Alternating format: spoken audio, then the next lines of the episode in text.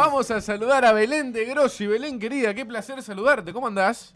¿Cómo andan chicos? ¿Todo bien? Bien, bien, la verdad que tiene razón Juan y nos pusimos serios, bueno, porque nos parecía que este tema no se estaba tratando últimamente en los medios, eh, lo del asesinato de Fernando Baez Sosa, tuvimos la oportunidad de hablar con Silvino en extendido con el padre, así que nos pusimos serios. Hoy, hoy en Humanos de Santa Fe nos sacó bastante el programa, pero fue bastante Y también nos ayudó un poco a olvidarnos de- del coronavirus. Claro, porque con esto del coronavirus, viste que. Se llevó todas las, eh, todos los portales de los medios y por eso queríamos hablar un poquito de, de ese tema. Pero con usted, como siempre, ¿qué tema nos compete? Y O yo simple. estaba acá sentada jugando a los Sims eh, y ya me había aburrido y los empecé a matar. No sé si alguna vez hicieron eso ustedes, no sé si conocen el juego de los Sims, que es este básicamente... O sea, vamos a a, decir- a una especie de Jack Krakowian, digamos, empezó a, a- Exacto. a la, la eutanasia. Sí, como que todavía no se terminó de bajar el, el GTA, entonces arranqué la parte de matar con, con los Sims, como cuando tenías el Tamagotchi. ¿Alguno tuvo un Tamagotchi cuando Sí, sí. Se me vivía muriendo, justamente la paradoja. Digo que el Tamagotchi fue lo que nos preparó a todos los monotributistas y freelancers para que lo que después sería eh, nuestro sueldo. La el Tamagotchi te lo daban, vos no entendías muy bien cómo era, pero vos tenías que tratar de mantenerlo vivo lo, lo más que podías porque no sabías cuándo ibas a poder cambiar la pilita que venía adentro. Eh, con el sueldo pasa lo mismo, tipo, que clavas un laburo, te pagan y después ya por ahí te, lo tenés que mantener vivo como si fuera un pequeño Tamagotchi. Entras al home banking y le vas dando la comidita y todo eso. Excelente analogía, me encantó. Eh, yo, para mí es, eh, fue un antes y un después.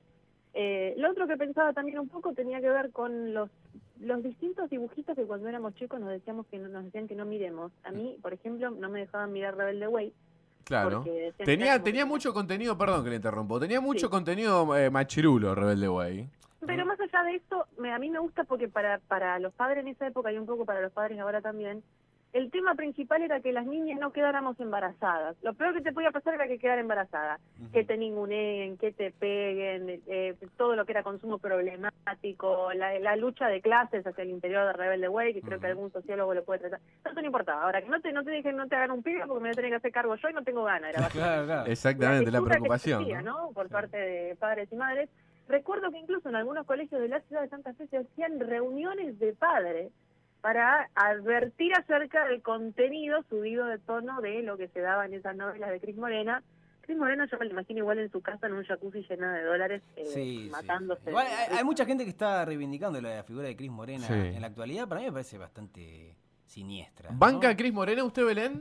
No, yo para Yo, nada. para mí No banca Cris Ah, Morena. está- está Yo fui para gran consumidor de Cris Morena, esto lo tengo que decir, porque a ver, Y así. Uno- quedó, así quedó. No, no, no, pero uno, uno hoy con, a ver, con el diario, con el diario del lunes, Con la cuca, eh, ve un montón de cosas, o sea, yo no puedo creer. La el otro día hicieron un extracto de, de un montón de novelas de, de Cris Morena, Rebelde Way, Casi Ángeles, que tenía un montón de, de ese contenido eh, machista, pero en un montón de escenas que uno cuando era pibe y lo veía, pero lo, lo pasaba totalmente desapercibido. Pasa que también era un contexto en el cual estaba Era distinto. aceptado y permitido. Pero que sea distinto no quiere decir que, que- que- que haya estado bien. No, bueno, obviamente. yo, yo cenaba en con Showmatch eh, y el- uno de los sketches que más festejaba mi familia era una mina que le ponían cinco tipos en bolas y le bailaban. Sí, por supuesto. Ah, Sí. cómo nos cagábamos, cómo nos gustaba reírnos con eso. Sí. por Tal cual. Y ahora vos lo No ves, podemos reír sí. de nada, chicos. Es, es O sea, no, tremendo. No nos dejan reírnos de nada, te No, digo. no, no, no, Nos sacan la alegría. A mí en realidad lo que me pasa es lo siguiente. Todo eso yo entiendo, porque en ese momento estábamos tan culturizados que evidentemente no nos íbamos a dar cuenta de que eso estaba mal, ¿entendés? Lo, Claro. como dice, como dice, lo miramos con el diario del lunes. Ahora, el hecho, ustedes piensen, todas las novelas de Cris Morena Sí. se basaban siempre en la principal premisa que el 80% de los pibes no tenían padres. Sí. Claro, Si huérfanos. padres, Sí. no, no hubieran estado dando vueltas en la calle las 24 horas del día como estaban y se te terminaba rápido la aventura, digamos, ¿viste? Era como que, digo, bueno, sí están ahí, ¿por qué? Porque son huérfanos, perfecto. Eh, nunca te explicaban muy bien, se ve que había una tasa de mortalidad increíble en la Argentina porque había huérfanos por todos lados, pero aparte los orfanatos eran una cosa maravillosa, eran Disneylandia directamente, o sea, Ah, sí, era sí. gente que nunca en su vida se había arrimado más o menos como son los lugares donde están esos chicos. Tenían ropa, eh, John el Cook mismo, unas zapatillas flecha que en ese entonces salían lo mismo 47 que salían- Street. Sí. 47 Street, te, te comprabas un FIA 1 con lo que salía una No, no, te comprabas sí, con lo que sí. salía una zapatilla esa. Dame vivir en un orfanato así como ese.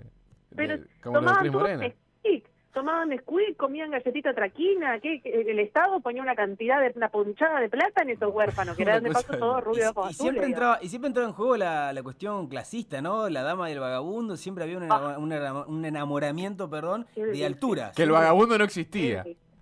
No, no, no, porque aparte eh, siempre también tenías la que era fea, entre comillas, pero en realidad lo único, lo único de feo que tenía era que no era muy hegemónica y tenía lentes y brackets. Siempre Sí. después por ahí, para el capítulo 80, 85, le sacaban los lentes y los brackets y de golpe Benjamín Rojas se enamoraba de ella. De golpe descubríamos que atrás de los lentes de Marco Ah, estaba buena. grande Un claro la ejemplo de, de eso fue Patito Feo, que competía con Casi Ángel, Oh. por ejemplo. Bueno, pero Patito Feo ya después terminó con algunas causas penales que las conocemos, Sí, ¿no? sí, se Entonces complicó ahí. El- usted dice, eh, Patito Feo, la, la, la novela terminó con la, con la Sí, causa sí, sí, de, sí, terminó de- con una- de- de bueno, Juancito bueno. D'Arte, que no sabemos ni dónde está. Todavía a Cris Morena no le saltó ninguna de esas, todavía. Pero está al caer. quiere decir que no las tenga. Ah, Es decir, yo estoy segura que en algún momento nos vamos a enterar. Está la- otra, por ejemplo, los chicos de verano del 98 que andaban todo el día en la chata dando vuelta por el tigre, no laburaban de nada, digamos. O sea, estábamos previo a la crisis del 2001, vos me vas a hacer creer que tenían entre 15 y 25 años y ninguno tenía que laburar. Eh, una, una cosa inentendible. ¿Con Sí, qué sí. guita pagaban el gasol para la chata, digamos? Estaban No, todo el tiempo dando vueltas en la camioneta esa, nada no puede faltar, todas las bicis y los barrios que iban a, a Coto y compraban una tira de asado cantándole una canción con la guitarra. Yo, la verdad, los miro a la lejanía y digo, no existía el dinero en todos esos. ¿Cómo eran ricos y pobres si en realidad ninguno compraba nada, digamos? O sea, una sociedad, una sociedad muy rara la que nos, nos planteó Cris Morena desde el inicio de sus novelas prácticamente, en donde además todos cantaban y bailaban bien. O sea, era, era tremendo los alimentaban a fuerza. El toddy que les daban en realidad tenía algún tipo de, de, este, capacidad de, de cambiar la genética de sus cuerdas vocales, porque sabía, Sí. todos sabían todos los temas, sabían todas las coreografías, ya nacían sabiendo, aparentemente. No, sí, tremendo.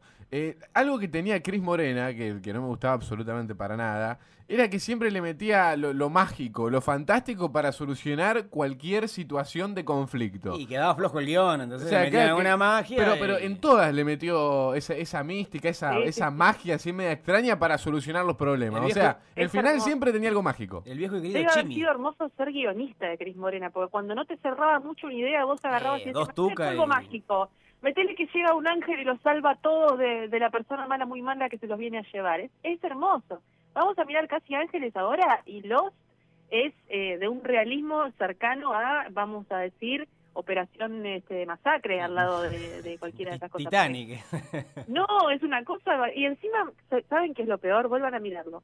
Al principio y al final de todas esas series se mandaban unos monólogos eh, como me- medio de Moralistas. superación personal. Sí. Uf, Sí, sí, sí, con, con, un, con un texto leído por algunos de los, de los protagonistas de, de- de alguna novela de Cris Morena y siempre le ponían el nombre del capítulo de ese día con ese preámbulo que leía algunos que era como un mensaje moralista, algo por el estilo, que los pibes se lo comían en un una sándwich. lavada, una lavada de cerebro Mm. digna de eh, Kim Jong-un en Corea del Norte. Nosotros Sí. salíamos de ahí con ganas de comprarnos ropa 47 Street, de tomar la, la chocolatada que tomaban y encima como con toda esa onda New Wave Zen que Cris Morena obviamente ella, yo calculo, esto no quiero herir ninguna susceptibilidad, pero Mm. para mí se daba con algún producto, chicos. Eso que Cris Morena escribía no le salía solo de su cabeza, me parece. ¿eh? Sí, Algún estupefaciente duda. tiene que Bueno, ver con eh, está interesante lo que plantea Agustín de la influencia que tenía por ahí eh, Cris Morena con sus productos a la hora de después de los pibes ir a comprar las cosas. Yo tuve un amigo, gran amigo Picu, que está ahí en Santoto laburando en este momento.